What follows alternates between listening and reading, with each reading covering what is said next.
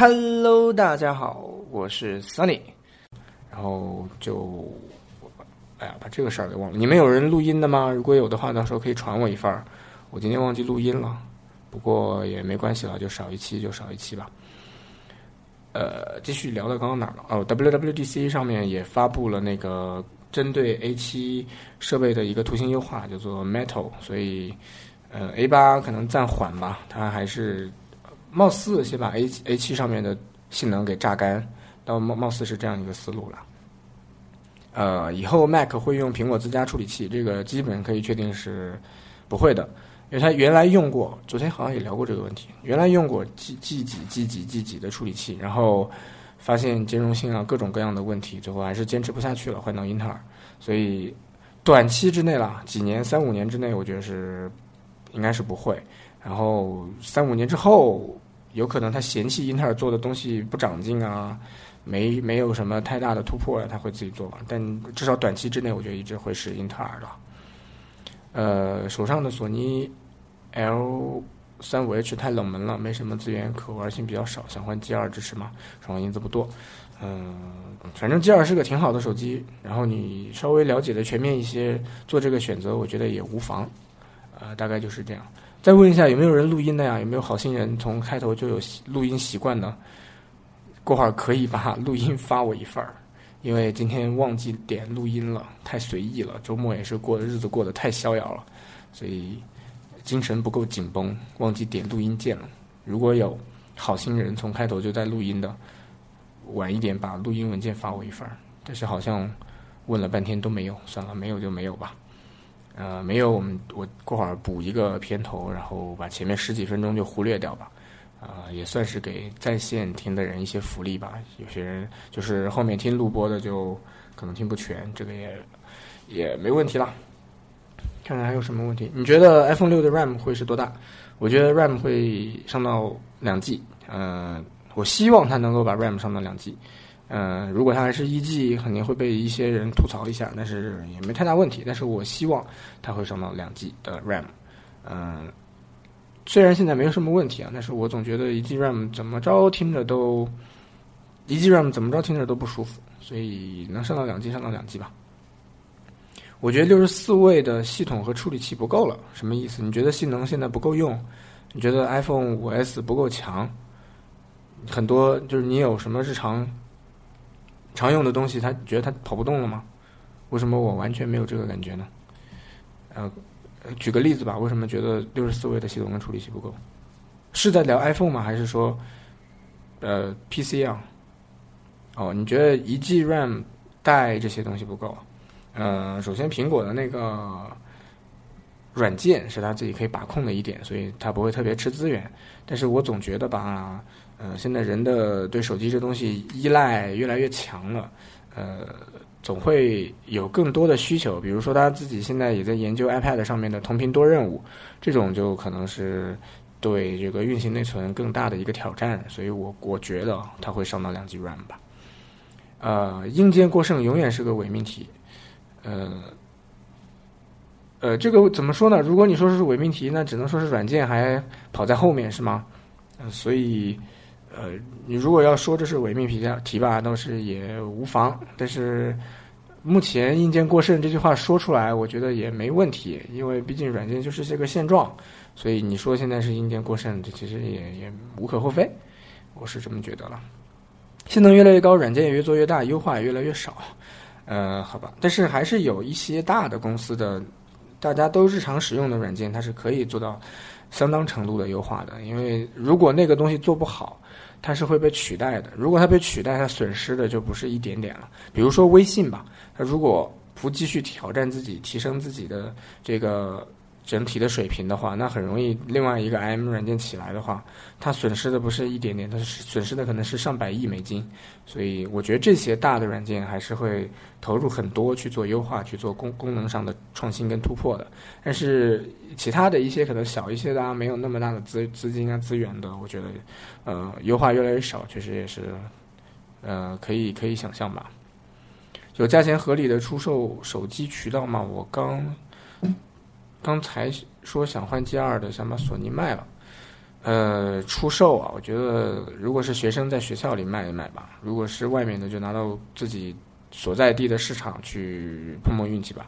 呃，我是非常担，就是很很很怕售后这个问题的，所以我就没有什么其他的渠道推荐给你的，因为我怕有乱七八糟的扯扯皮呀，或者说是呃乱七八糟的事儿，所以你自己去想想吧。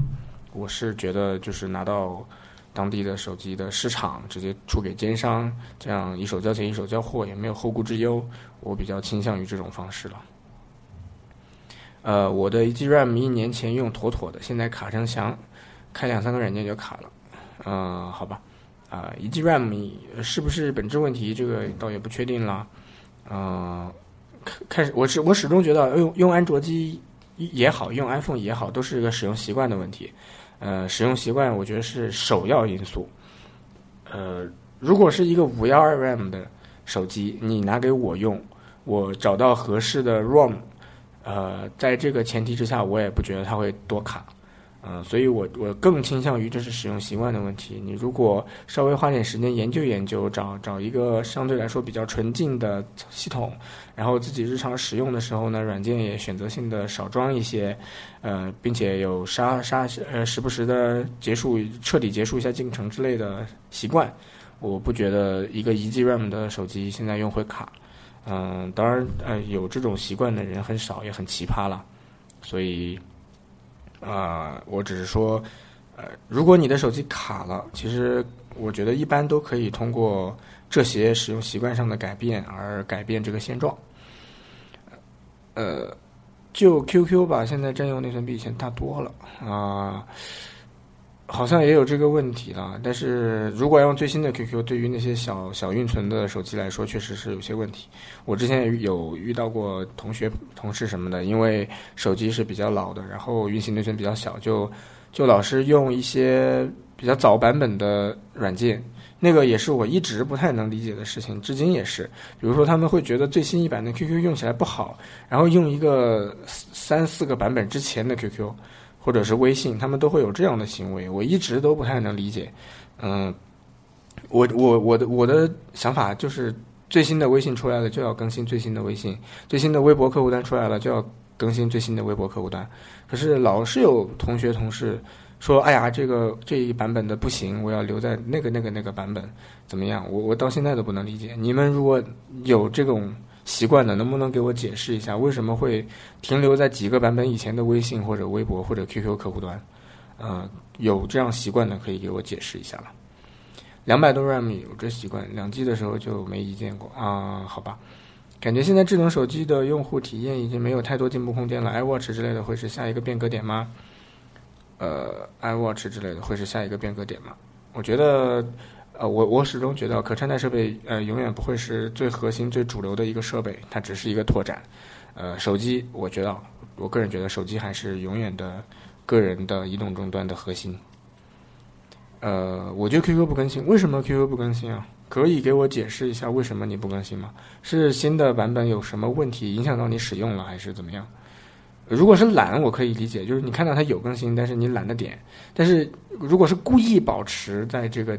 就不不愿意更新，或者觉得新的有有什么什么担忧，我就不太能理解啊。如果有这方面的懂的，就可以给我解释一下。呃，最新的 QQ 能显示二 G、三 G WiFi，好吧？我是魅族 MX 二，更新的没有适配 Smart Bar。哦，这个倒是可以理解了。呃。就是如果原版的微博是引掉一个自己的工具栏，适配掉官方适配到官方的 Smart Bar 的话，这可以理解啊，这个没有说超出我理解范围。呃，但其他的可能就就还是没解决掉我这个担忧了。为什么会有人说，就他们更多的可能是功能性的吧？比如说 QQ 这个版本跟那个版本有什么区别了？还是他老觉得新的版本会有什么什么 bug，用起来会会收不到信息啊，或者闪退啊，或者怎么样？至少我现在都已经还没有遇到这种问题了。啊，OK 吧，这个问题就过了吧。关于手机运行内存呀、软件这个吃内存的问题就过了吧。啊，还有什么问题吗？支持 Smart Bar 的是 APK，只是首页支持啊？好吧，一般都会更新，除非没流量。呃，更新一般都会在 WiFi 情况下更新吧。呃，不过我也我也是有的时候会用那个流量更新一下了。啊，我觉得 QQ 啊、微信啊、微博这些软件还好，很难得的更新一下，而且更新的确实是新版本。呃，有更多的在那种分发平台上，百度手机助手、豌豆荚呀、什么应用会啊这些平台上的更新，很多都是假的。它明明什么都没有更新，只不过时不时给你推送一个新版本，版本号变一下，最后最后一个数字加加个一，然后其实版本里面什么都没变，软件里面什么都没变，只不过为了为了让你重新下一次，它好像在它的那个统计数据上就是。又有了一个新的用户，或者说又有人重新装了一次，然后就会显得数据漂亮一些、光鲜亮丽一些。我觉得这种就是纯粹的扯淡，完全不能接受。我经常几乎几乎天天吧，隔个一两天就会在手机上遇到这种更新的东西，呃，非常的无语了。为了为了一个更新的数据也好，为了他自己一个分发的量也好，这样去更新，呃，实在是无力吐槽，呃。再看看还有什么？Sunny 在用 Z 二说说虚拟键的问题，好恶心，讨厌三星，但还是坚持实体按键。嗯，我第一天买回来的时候尝试了一下 Root，就是为了想去装一个全屏的软件，把那个虚拟键给隐藏了。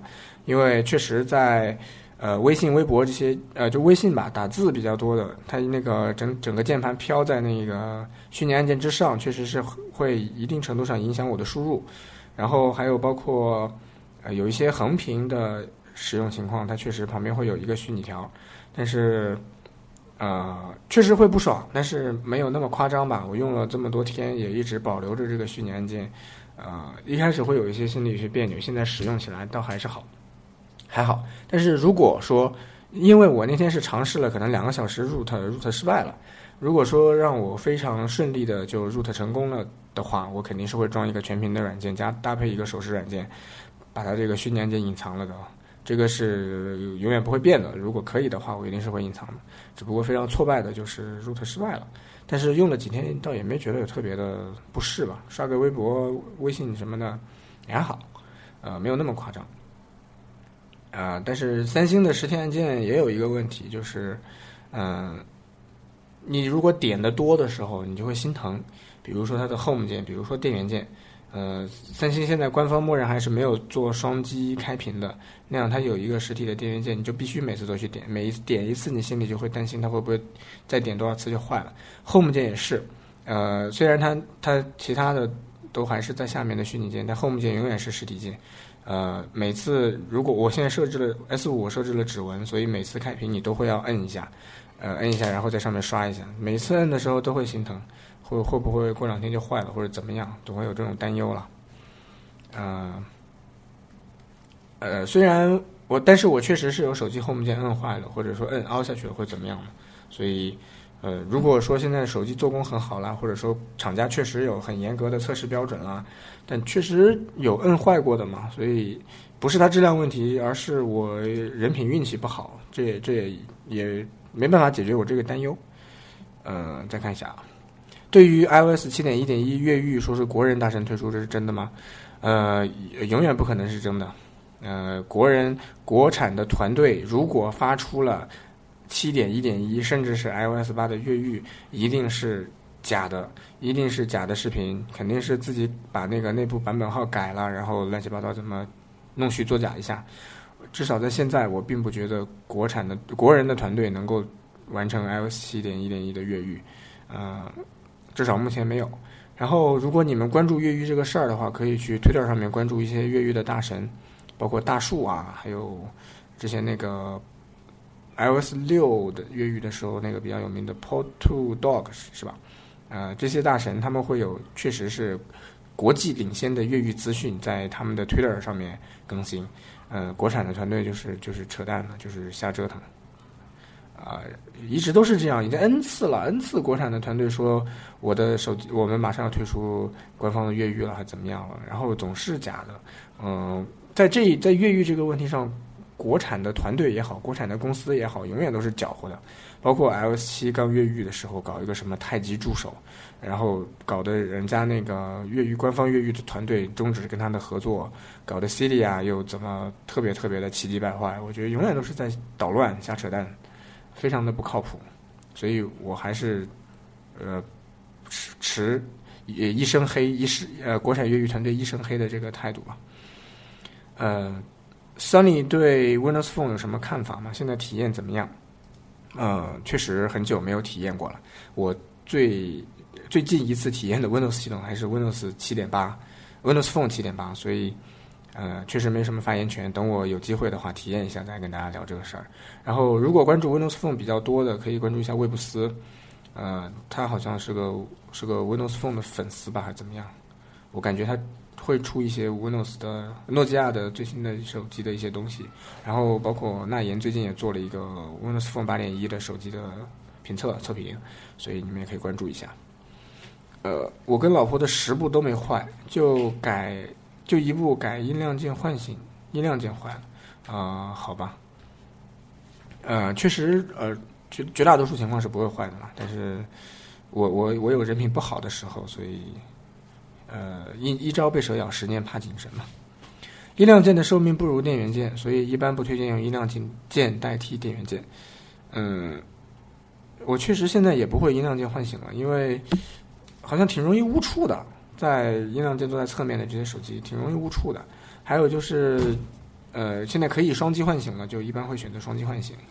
嗯，音量啊，还有有一个问题就是听歌。如果你是锁屏状态下听歌，你想调个音量就很不方便。你点音音那那个屏幕亮了，音量没调节，所以呃，我属于那种上下呃之前上下班的路上听歌要求比较高、比较多的人，所以这一点会致命的让我没有继续去使用这个双击唤醒。啊不不不，音量键唤醒说错了。呃，HTC 刷第三方内核可以滑动唤醒。呃，现在好像最新的。M 八上面的 Sense 六已经可以直接滑动唤醒了，而且可以朝很多个方向滑动，进入不同的东西。然后，呃，如果是 M 七的话，它其实呃好像也不是滑动唤醒吧，而是先触发了那个 logo 上方一点点的那个触控区域，再直接往上滑。啊，好像是这样一个过程，也不是说像现在 M 八这么直接的，就是左滑、右滑、上滑实现不同的功能吧。呃，我觉得最最。至今为止使用的最舒服的一个解锁进入系统的逻辑操作逻辑，还是黑莓 Z 十上面的那个直接上从 logo 上拉，直接进屏幕，而且它会有一个过渡的效果，你拉到哪儿，那个屏幕是进入到哪儿，往下拉还可以继续锁回锁回去，所以我至今使用的最最最舒服的还是 Z 十那个，呃，M 八对你只不过是上滑，然后进系统，然后左滑就进进什么。它没有一个很连贯动态的一个效果。其实这个息屏的东西做的更丰富的，其实是国产的品牌了。呃，vivo 跟 oppo 现在都有做很多息屏的手势，画一个什么东西，然后就进一个固定的应用，写个 M，写个 S，然后画个箭头什么都可以。所以你要说息屏的手势的话，国产的这些厂商做的其实更进一步一些。呃，滑动触摸滑滑触摸键。啊，触摸键是什么键啊？所以我觉得对我来说最实用的，确实还是双击唤醒了。呃，首先它如果那个算法合理的话，不是特别容易误触。呃，之呃之前使用那个 OPPO Find 七的时候会比较容易误触，但它里面也可以设置一下，就是不要那么灵敏，它其实是可以设置的。我一开始不知道，后来知道。嗯，包括现在索尼的 Z 二，呃，包括那个 M 七是刷了第三方内核，都是。可以的，而且并不是特别的容易误触，所以双击唤醒还是我最最喜欢的一个功能。Z 二有双击唤醒啊，官方就自带的有双击唤醒。呃，魅族早实现了，实现了什么？双击唤醒吗？嗯，大牌子的 UI 都不人性化，反而我们国产、国产、国内的厂商的 UI 很舒服、很人性化。呃，更多的可能我我我习惯称之为本地化吧。就是配合我们的使用习惯，是比相对来说用着比较舒服的。我现在 iPhone 五 S 也想双击，iPhone 五 S 我觉得五 S 的摁 Home 键，然后 Touch ID 直接解锁进系统，岂不是更爽？为什么想双击唤醒呢？是怕 Home 键会换按坏吗？我觉得这个 Touch ID 经过了一次又一次的优化，一次又一次算法上的改进，现在已经呃非常非常的流畅，非常非常的舒适了。就这个直接呃大拇指摁上去，直接按下去就一步解锁。之前刚刚开始七点零点四或者是七点一还是什么，都会有一些乱七八糟的 bug，比如说特别强的阳光照射下，Touch ID 很容易失效，就是用不了，或者说是呃经常如果你手上或者说环境温度太高，或者你手上有什么东西，它就很就完全识别不了。但是改了可能有两两次了吧，就每一次固件更新都会优化 Touch ID 这东西。到现在为止，我觉得已经没问题了，我没有遇到过 bug 了，呃，用着非常非常的连贯，非常的舒适，比双击唤醒还要爽啊！我觉得，而因为它而且它是硬件上有有加密这一层关系，所以心里面更舒服一些。呃，双击唤醒然后解锁的前提是你没有加密码，也没有加手势嘛，呃，不然的话你解锁还其实还是挺麻烦的，所以我觉得 iPhone 这个实现的应该是更不错吧。呃，S 五三星 S 五那种是是扫描式的，手指的往下那种，其实，呃，S 五唯一的唯一的创新点在于它把 Home 键加这个功能以后做的很美观，就是工艺上面提升了，不会像之前的一些手机那么丑。但是这个技术确实嗯没什么新鲜的。嗯，看一下刚刚有提到魅族的问题啊，最最实用的是上滑解锁，上滑唤醒直接解锁啊，好吧。呃，买了 Z 一的室友哭晕在厕所里，好吧，是没有双击唤醒是吧？呃，Z 二现在是自带的，他应该说的是魅族的 Home 双击唤醒啊，对，好像是双击 Home 键就唤醒，双击 Home 键好像还可以锁屏是吧？啊，应该是说的这个吧。其实我觉得，如果魅像魅族现在这样有一个小圆圈的。Home 键其实后面拓展一些现在比较主流的功能，其实是更不错的。包括它之前就已经实现了的，按上那个小圆圈上滑就解锁。包括后面加入指纹识别的模块，我觉得对魅族来说还是一个挺好的机会。毕竟它有这么一个小圆圈，如果说指纹扫描的那个模组能够做到这个小圆圈的尺寸，然后又体验能够做到不错的话，它是其实是比 iPhone 还要舒适的一个体验。iPhone 毕竟 Home 键那么大。然后也占地方嘛，魅族可以把那个小圆圈做到那么小，然后下巴就就可以做的很很扁。如果真的能做到的话，我觉得还是一个先天的优势的。所以，呃，还是不错的。长按锁屏，好吧？哦，是长按和那个小圆圈锁屏是吧？呃，不好使啊，放在桌面上就划不开了。什么东西放在桌面上就划不开了？呃，没说的太明白啊。我觉得这次。Home 会变是吗？是魅族 MX 四的 Home 键会有变化，是这意思吗？我觉得，呃，iPhone 肯定 Home 键是没什么变化了，所以，呃，如果你说 Home 键会有变化，是魅族还有 Home 键吗？MX 三的 Home 键是是更新了 Flyme 以后还是怎么样？呃，J 旺说的是用按压式的指纹识别技术。对，按按压式就是我们所谓的那个电电容式嘛，它是识识别你那个手机手上面的，就是通过电容的变化识别你手手上的纹路嘛。然后这种就不需要你滑动啊，直接按上去就可以了。然后国产的，我前两天也研究了一下，有两个公司忘记叫什么名字了，已经都做出来了那种按压式的指纹识别的模组。虽然现在可能有有的还比较大。尺寸相对来说比较大，还有是方的，然后圆的也比较大，还很难做到像魅族的那个小圈那么小。但是我觉得这个工艺的改进提升应该是很快的吧。核心技术上如果没问题的话，改改善这个尺寸跟工艺，我觉得是很快的事情。所以，呃，很快指纹识别这个东西就会在国产的手机里面铺的非常的。夸张，因为有国产的公国内的公司做出来这个指纹按压式的指纹识别的模组，所以呃期待一下吧，很我觉得是会普及的啦，是可以做到一个大范围的去普及它呃指纹识别这个东西的。但是呃优化又是另外一个问题，配合你自己的那个模组尺寸实现啊实现优化，我觉得这也是国产厂商就要开始呃做的一个事儿了。对，汇顶的指纹识别，还有一家我叫什么我给忘了，反正有两家都在做这个东西，啊，至少深圳了，好像这个东西应该也只有深圳做了。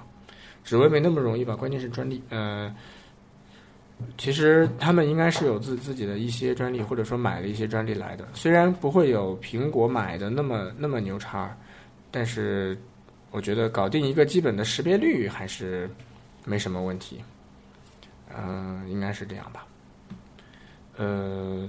看看还有什么问题在前面啊？为了逼格，肯定普及的很快。就是你指纹识按压式的指纹识别这个概念一出，基本上呃每个厂商都会去追。我觉得这个，毕竟现在也只有苹果一家做到这种比较舒适方便的体验，然后三星做了一个又那么的土鳖跟不不好用。然后 vivo 也做了，这也是跟三星一样是滑动的扫描式，所以真的有按压式的出来了以后。我觉得还是会普及了。触摸式的是不是很傻？什么叫触摸式？就是在屏幕上面按下去直接识别你的指纹吗？这种叫触摸式是吧？呃，Moto Atrix，Atrix 啊，知道是什么样子了。这个好像让人想起了一些好多东西啊。哦，你说说 S 五那种吗？S 五那种叫扫描式吧？呃。猴子哥，谢谢你！iOS 八降 iOS 七成功了，这肯定是可以成功的，因为它肯定现在 iOS 七是不会封锁那个验证的，所以你可以肯定是成功的。但是呃，下一次刷了 iOS 八，如果还想体验，实在忍不了，还想刷回去的话，呃，就记得不要关机，不要重启，那样还是不会有问题的。呃，驾驾校打卡的就是按压，我觉得那个可能呃，哎，确实不知道它原理，但是我觉得可能没那么高级吧，因为。之前驾校很多是可以用用蜡蜡烛的那个蜡滴了以后，然后按个手模子就可以作假的，所以所以我觉得那个可能没那么高端吧。我是玩着自动重启啊，好吧，那也没办法了，反正重启了以后就激活不了了。呃，就是 HTC、三星、vivo 的那种啊，对，Tegra Two 双核，五 S 的不也能作假？但是。五 S 的那种做假非常非常的麻烦吧，一般的人是根本做不了假的，呃，很很要经过很多很多层的工序，才能做出一个假的东西吧。我我记得以前驾校我在驾校就是拿个蜡还是拿个什么胶，好像一个胶做底下的那个底子，然后蜡是做那个做指纹的东西吧，就那样搞了一个我的假的指纹，然后就就瞒天过海就这样做假了。安卓除了指纹解锁还能干什么？嗯，目前是做不了什么了。但是等什么 NFC 支付呀，然后什么什么，反正这种进场通讯的东西普及了以后，应该还是可以吧？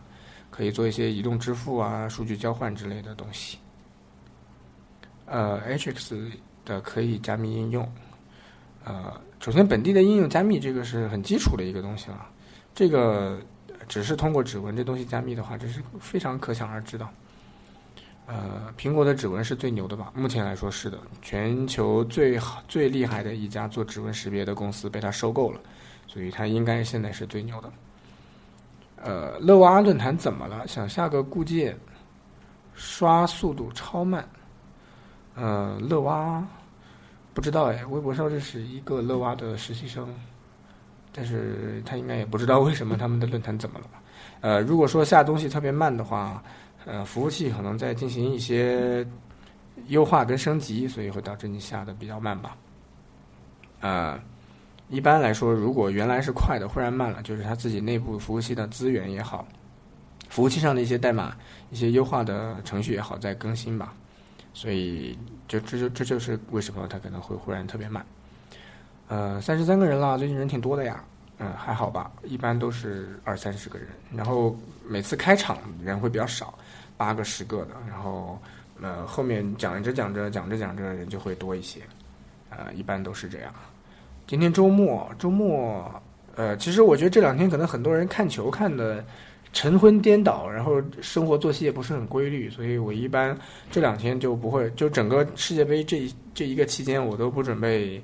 聊特别多，或者说也不准备，也不也不会期待特别多的人，因为很多人可能是在看球，凌晨一两点、两三点的，然后白天就死睡，晚上这个时候又在补觉，比如说很很多人可能现在在睡觉，睡到十二点一点再起床来看比赛，我觉得也很很多人应该是这种这种作息时间吧。呃，我不看球，完全不看。嗯，首先对足球这个运动吧，从小学可能还有还有一些还有一些喜喜爱，但是后来就没什么喜爱了。然后在关于足球比赛，呃，一一一也不看什么那种呃欧洲杯啊之类的什么各大联赛，也不知道现在有谁。然后再到国家队，更不知道有谁了。所以。也没有一个特别喜欢的球员，也没有一个喜欢特别喜欢的球队，所以就更没什么看的必要了，所以就不看。然后会在微博上关注一些呃比赛的段子，呃那那倒是挺好玩的。有很多人拿世界杯的这个东西开玩笑，这倒是挺好玩的。但是确实是不不看了。如果说你是呃下午可能两三点。或者是四五点，呃，特别闲的蛋疼没事做的时候，有比赛可能还会看一下，然后可以在微博上发个微博，好像是球迷一样装个逼嘛。但是他每天都搞在凌晨，呃，凌晨一两点、两三点、四五点，那完全就不可能了嘛。所以，呃，几乎就不会看了。然后这两天看到，就是说 CCTV 的那个解说员特别坑爹，是吧？我看到好多人在吐槽那个解说员怎么不专业啦。怎么解说的特别水了，还怎么样了？呃，这个倒是是叫朱广沪吗？我不知道叫什么了。总之就是说那个解说员不爽，然后球在谁脚下就会就会报那个人的名字，还会还好像还还会说尼玛是吗？还是怎么样？呃，前国家队主教练好吧？啊，插了插了，这么淫荡，好吧？反正好像说解说员不是特别专业啊。然后呃，我印象中的。足球解说确实，好像之前有个叫黄健翔的是吧？什么意大利万岁，呃，什么意大利统治宇宙了这样的意思的言辞表达出来了，所以就就就后来又没去了。段轩儿好像不只是解说足球是吧？段轩儿是一个挺年轻的人是吧？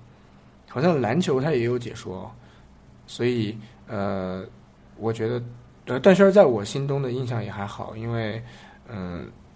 因为可能之前他也会解说一些其他的比赛，包括可能呃篮球的比赛，或者我之前会比较喜欢的 F 一的比赛，我都好像印象中有段轩这个人的名字。呃，罗本罗本过人，他不是一个人在战斗啊，这是黄健翔的名言是吧？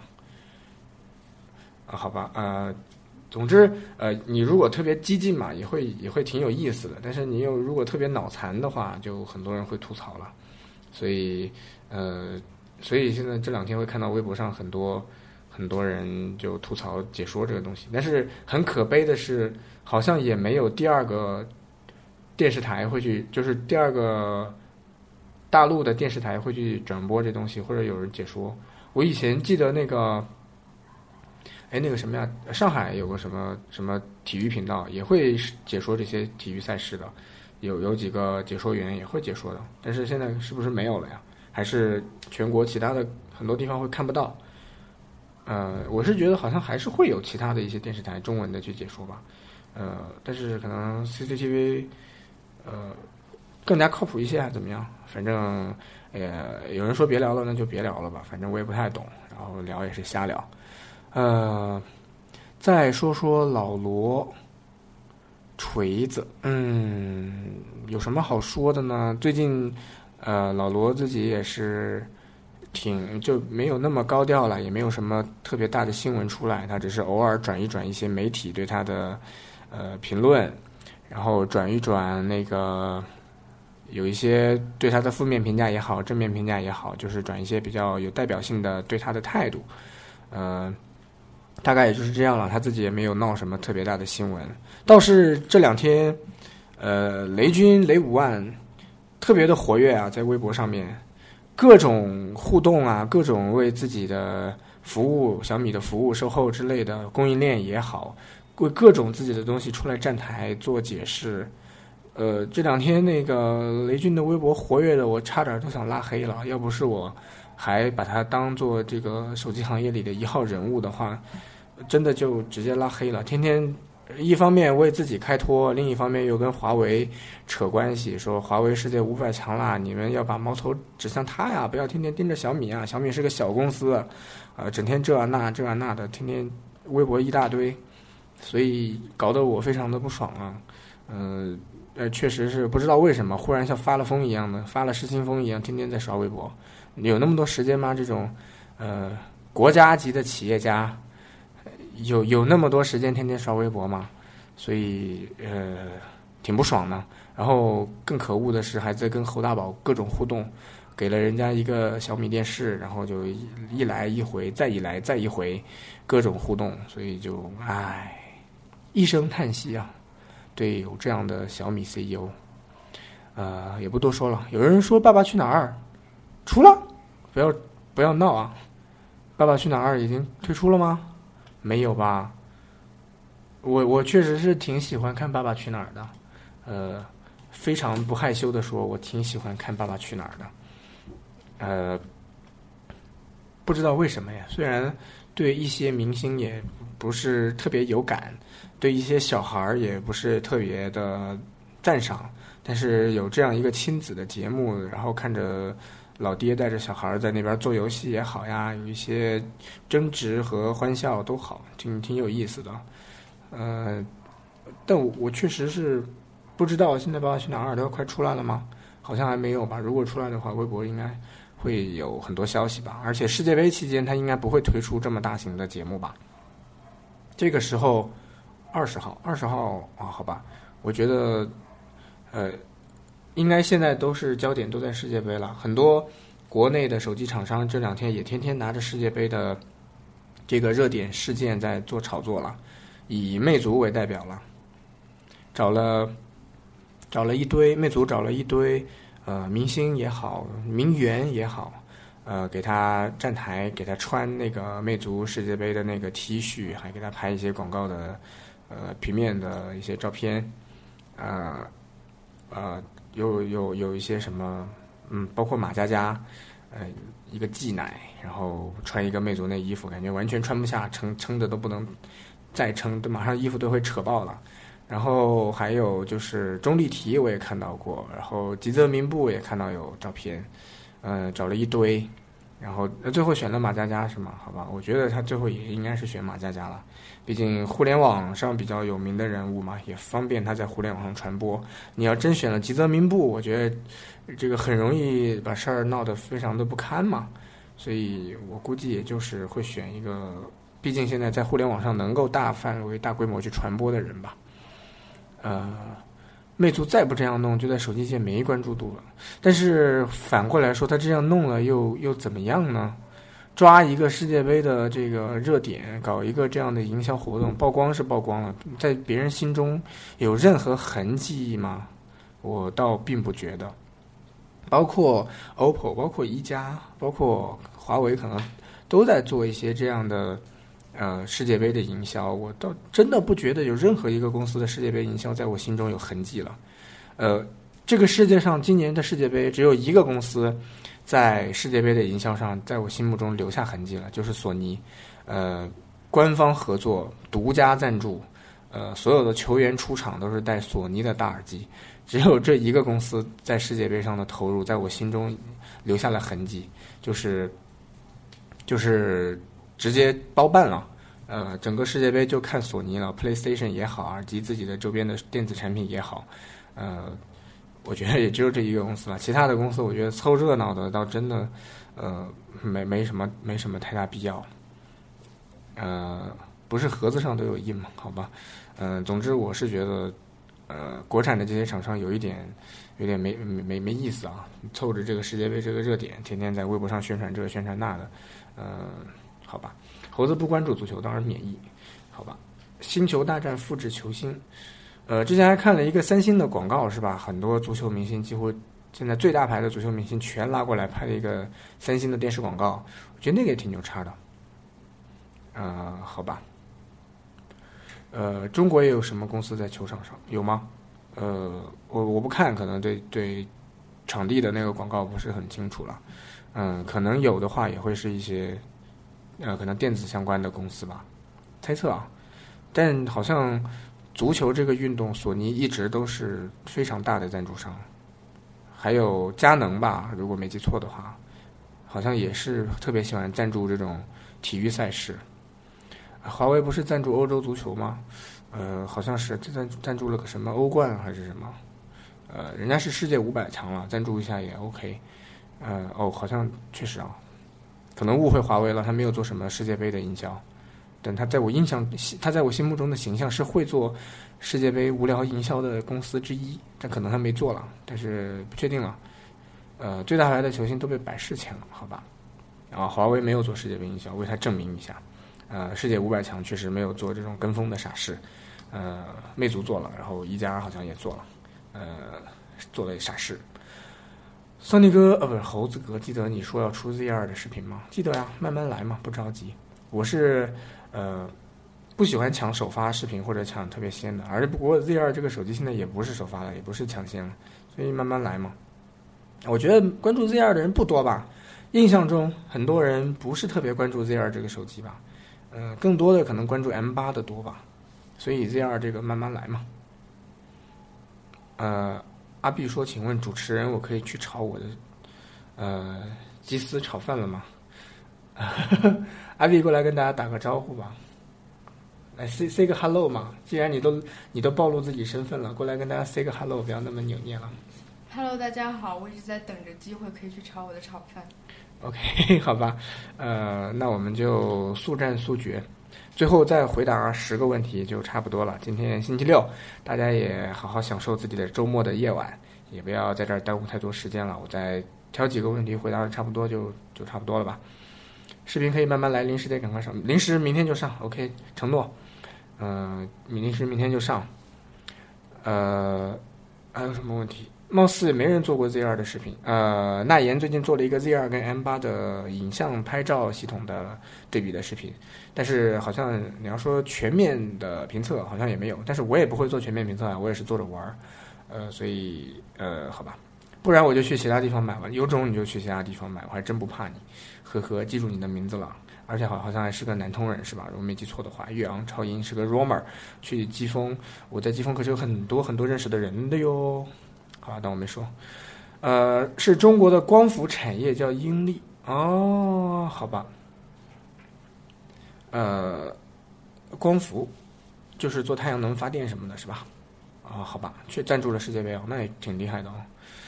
嗯，淘宝名什么可以说不？淘宝呃，店铺的名字叫做 Sunny and Greeny。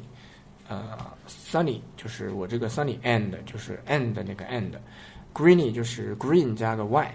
是形容词，发发发，嗯，怎么看华为的手机？怎么看华为的手机啊？呃，以前我对它的印象停留在千元机，就是它会有一些千元机的不错的选择，呃，大概在两年前吧。然后慢慢那个时候也是他自己这个消费电子不是特别重视的时候，因为它有一些运营商的关系，所以做一些运营商的定制机。呃，那个时候是这个状态，然后后来忽然发现它呃苗头不对了，开始要剑指整个国产的手机市场，各个价位全部都要覆盖了，然后又要朝世界我去拓展了，忽然就不对了，所以就就就开始有一点点刮目相看的感觉。然后它推出了自己的一些旗舰机，配置也是不错的，价格也并不低。然后后来包括原来的第二或者是呃第一还是第二，后来。就有了 P 六嘛，然后还有了什么？荣耀系列出来了以后，就完全不是一个样子了。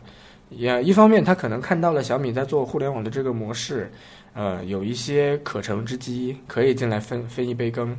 另一方面，也可能是他自己发展确实到了这样一个位置，在欧洲也好，美国也好，一些呃商用级的，甚至是国家级的呃网网网络的服务，可能遇到了一些问题也好。他肯定也是迫不得已要寻求可能消费电子这个方面有没有一个突破的机会，开始做这个事儿了。呃，世界五百强的背景加之国内的非常非常强大的关系，导致他做这个东西一定可以用一个排山倒海的气势来做。嗯，这就是我对华为手机的印象。呃，至于到它真的每一款的手机，呃，有两个直观的印象，第一是不好看。呃，完全不觉得好看，嗯，跟酷派也好，联想也好，在我心目中没有特别的区分。呃，第二就是，呃，如果说要有一个公司能够站在跟小米的位置打擂台，国产的，我觉得也就是华为了。呃，也只有华为做一个动作，能够引起小米非常强的危机感。呃，它出七九八，小米就调价六九九，然后华为再跟你打，他确实不怕打不过你，他也不怕烧钱烧不过你，所以好事儿，我觉得是华为让小米觉醒了，让小米忽然发现自己，呃，在这个位置坐坐久了以后，确实不是特别稳了，呃，这是非常好的事情。至于华为真的是私企，它确实是个私企，嗯、确实是个民营企业。然后，呃，呃，当然，华为这个公司跟华为的手机是完全两码子事。呃，你你你要完全区别区分开来对待。华为这个公司，它确实是个世界五百强的非常有规模、管理体制非常非常国际化的一个公司。然后你要谈到华为手机呢，就要谈到另外一个维度，就是呃，运营商的关系非常的深厚，呃，跟运营商的合作非常的紧密，然后跟运就是走运营商这条线的，要从这个思路展开去。包，但是他后来做了荣耀这个系列，又可以再往小米那个方向去靠一靠了。小米互联网手机互联网模式体现在哪儿？嗯，互联网的模式更多的体现在它那个电商的销售渠道这个问题上吧。小米其实现在是一个电商的公司了，它自己嗯一直没有公开承认，但是它确实是中国第三大的电商的公司跟电商的平台，所以我觉得它更多的就体现在它这个销售模式以及它这个呃电商的渠道上面了吧。呃，啊，好吧，呃，推荐一款国产四 G 手机，我是从来不推荐手机的。呃，激活了黄牛啊、好像确实也是这样吧。呃，时间差不多了，阿碧也一直说要下去买买油啊、炒菜啊什么的，我们要夜宵开始了。今天就这样吧，明天星期天如果可以的话，我们做个周末特别特别的节目，可以时间稍微久一点。今天就早点结束吧，星期六大家也是好好享受一下自己周末的夜晚。然后，如果想看球的，早点早点先休息休息，过会儿起来看球。想干嘛的，可以做点自己的事情。尤其是学生，呃，可能在星期六的这个晚上是特别享受的一个时间，可以看一看自己想看的电影啊，听一听自己想听的歌啊，做一做自己想做的事情。呃，星期六、星期五和星期六的晚上是特别宝贵的。这个我在学生时期的时候也是深有感触的。所以，呃，夜晚的时间好好享受吧。今天就差不多这样喽。呃，录音可能你们听到的会比后面录音的多一些。呃，这个“做做做”这三个字是什么意思啊？是做爱做的事是吗？嗯，好吧，那今天就这样喽，各位拜拜，我们明天特别节目见，拜拜。